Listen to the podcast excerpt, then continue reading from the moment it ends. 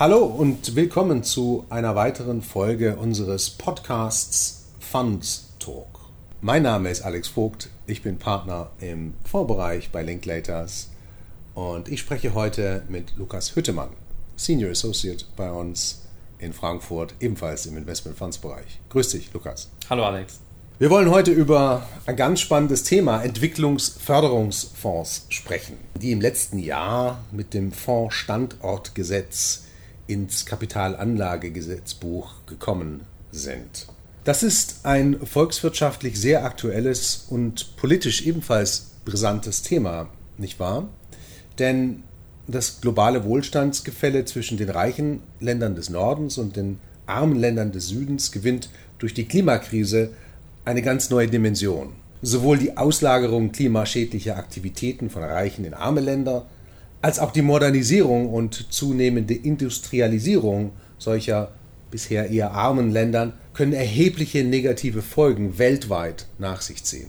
Viele Politiker weltweit haben erkannt, dass die Förderung von Entwicklung auch in ärmeren Ländern Hand in Hand gehen muss mit strengeren Maßstäben an die Nachhaltigkeit. Das klingt zwar logisch, ist aber insbesondere aus Sicht der Empfängerländer nicht wenig kontrovers sind doch die Geberländer für den Löwenanteil der klimaschädlichen Ausstöße verantwortlich, die zur aktuellen Klimakrise geführt haben. Nun reichert die Bundesregierung diese Diskussion mit einem Entwicklungsförderungsfonds an. Kannst du etwas zu dem Hintergrund der Aufnahme dieses neuen Fondstypus ins KAGB erzählen? Gerne. Die politische Initiative geht auf sogenannte strukturierte Impact-Fonds zur Erreichung entwicklungspolitischer Ziele des Bundes zurück. Ein besonderes Merkmal dieser strukturierten Fonds ist es, dass zur Erhöhung ihrer Zielwirkung privates Kapital neben öffentlichem gepoolt wird, um den Impact des Investments zu erhöhen. Als Anreiz, privates Geld zu investieren, werden privaten Investoren bei der Erlösverteilung oftmals vorrangig gegenüber der öffentlichen Hand bedient. Daneben gibt es aber auch andere Strukturierungsmerkmale, etwa die zusätzliche Ausgabe von Notes von, an private Investoren. Es geht also bei einem Entwicklungsförderungsfonds im Kern darum, öffentliche Mittel in einem privatrechtlich als Fonds aufgelegten Pool mit Kapital von privaten Investoren zu kombinieren, um die Erreichung eines entwicklungspolitischen Ziels zu fördern, also um eine sogenannte Blended Finance Struktur, um mal einen ganz brandaktuellen Begriff dafür zu verwenden. Genau. Und neben der Kombination aus öffentlichen und privaten Mitteln ist ein weiteres Wesensmerkmal des Entwicklungsförderungsfonds, dass er nicht von der öffentlichen Hand, sondern von privaten Marktteilnehmern verwaltet wird. Der Staat gibt zwar die Anlagestrategie und den zu erzielenden Impact vor, aber ist ansonsten nur Kapitalgeber, richtig? Fast richtig. Tatsächlich ist die Teilnahme des Staates gar nicht zwingende Voraussetzung für die Auflage von Entwicklungsförderungsfonds. Es geht auch ausschließlich privat finanziert. Das Nachrangkapital kommt dann aus Stiftungen oder von philanthropischen Anlegern. Okay. Diese strukturierten Impact-Fonds wurden in der Vergangenheit vornehmlich im Ausland aufgelegt. Erklärtes Ziel der deutschen Sustainable Finance Strategie ist es, solche Fonds von nun an in Deutschland aufzulegen. Zur Umsetzung dieses strukturierten Fondskonzepts hat der Gesetzgeber nun mit dem Entwicklungsförderungsfonds einen regulatorisch privilegierten Fondstypus geschaffen. Wichtig ist allerdings zu erwähnen, dass der Entwicklungsförderungsfonds nicht zwingend die Umsetzung des strukturierten Fondskonzepts voraussetzt, aber dieses eben unter deutschem Recht ermöglichen wollte. Ich verstehe. Der Entwicklungsförderungsfonds ist also regulatorisch privilegiert. Hier kommen wir später noch dazu, das klingt nämlich ganz spannend. Aber zunächst einmal interessiert mich, welche Voraussetzungen denn ein Fonds erfüllen muss, um als Entwicklungsförderungsfonds zu qualifizieren. Kannst du das erläutern? Gerne. Zunächst einmal ist der Entwicklungsförderungsfonds ein Spezialeif. Außerdem darf das jeweilige Investment die Erreichung der übrigen UN-Nachhaltigkeitsziele nicht erheblich beeinträchtigen. Das kennen wir ja aus der Offenlegungsverordnung, richtig? Genau, das ist das dort bekannte Do No Significant Harm Prinzip. Okay. Darüber hinaus müssen sich Kapitalverwaltungsgesellschaften bzw. Auslagerungsunternehmen oder gegebenenfalls angebundene Anlageberater den sogenannten Operating Principles for Impact Management der IFC unterworfen haben. Hierbei handelt es sich um Prinzipien, nach denen Nachhaltigkeitsaspekte verstärkt in den Investmentprozess integriert und transparent gemacht werden. Zum Beispiel muss das Nachhaltigkeitsziel gemessen werden und die Einhaltung der Prinzipien muss von einem geeigneten Prüfer kontrolliert werden. dessen Bescheinigung dann auch zu veröffentlichen ist. Und du sprichst von Messbarkeit der Erreichung von UN-Nachhaltigkeitszielen für Investments. Hat denn der Gesetzgeber hier eine bestimmte Methodik oder einen Maßstab vorgeschrieben? Nein, das hat er nicht. Zum Zeitpunkt der Gesetzgebung waren noch keine technischen Regulierungsstandards der EU zur Offenlegungsverordnung veröffentlicht. Der deutsche Gesetzgeber hat sich daher sinnvollerweise dafür entschieden, abzuwarten und keine eigenen technischen Standards zu entwerfen. Es ist aber davon auszugehen, dass die Frage der Messbarkeit am Maßstab der mittlerweile zum Teil entwickelten technischen Standards der Offenlegungsverordnung zu beurteilen ist. Das ist ja tatsächlich ein sich noch sehr in Bewegung befindliches Thema, welche Standards nun unter der Offenlegungsverordnung konkret Anwendung finden. Wir gehen also davon aus, wenn ich dich richtig verstehe, dass es hier eine Interaktion mit diesen Standards geben wird. Genau. Ist der Entwicklungsförderungsfonds denn auf den Erwerb bestimmter Vermögensgegenstände begrenzt oder kann der in alles investieren? Nein, das ist er tatsächlich nicht. Voraussetzung ist allein, dass die Anlagen gemäß der gesetzlich vorgesehenen Anlagestrategie zur Erreichung der UN-Nachhaltigkeitsziele beitragen. Das bedeutet, der Entwicklungsförderungsfonds kann flexibel zum Beispiel in Darlehensforderungen, Unternehmensbeteiligung oder auch andere AIFs investieren.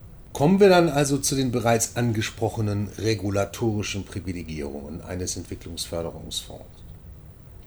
Wenn ein AIF die Voraussetzungen erfüllt, um als Entwicklungsförderungsfonds zu qualifizieren, welche Privilegierungen genießt er denn dann gegenüber anderen Fondstypen? Die regulatorischen Privilegien gelten allesamt für Kreditfonds. Das erklärt sich vor dem Hintergrund, dass Kreditfonds in Deutschland im Vergleich zu anderen Jurisdiktionen, etwa Luxemburg, einer erhöhten Regulierung unterworfen sind und zugleich Kreditfonds einen erheblichen Teil der Strategien für strukturierte Impactfonds ausmachen.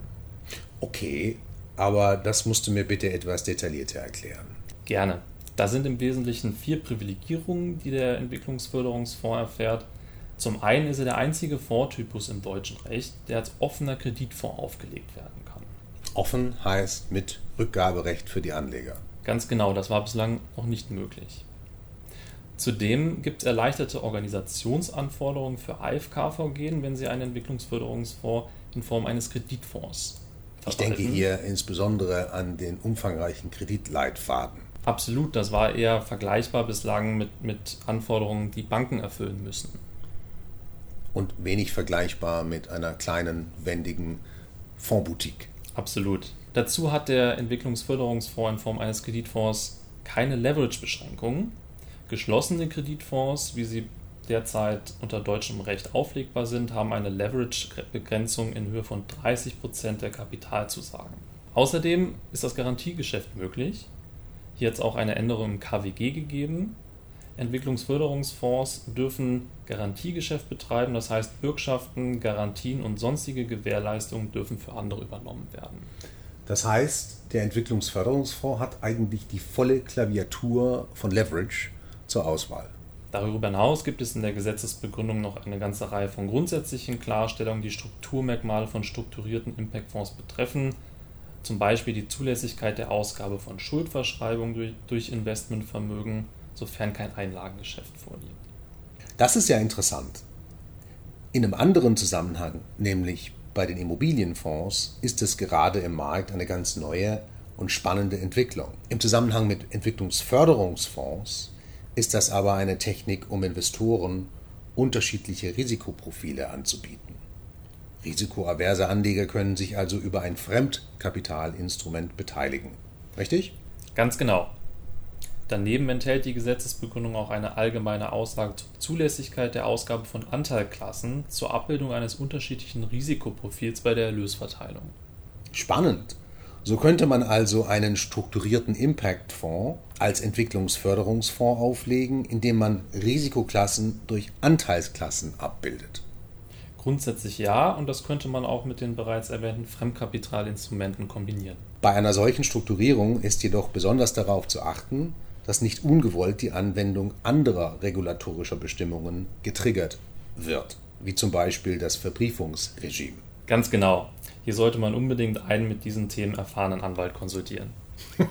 genau. Gibt es trotz dieser umfangreichen regulatorischen Privilegierungen noch Nachbesserungspotenzial bei dem Entwicklungsförderungsfonds?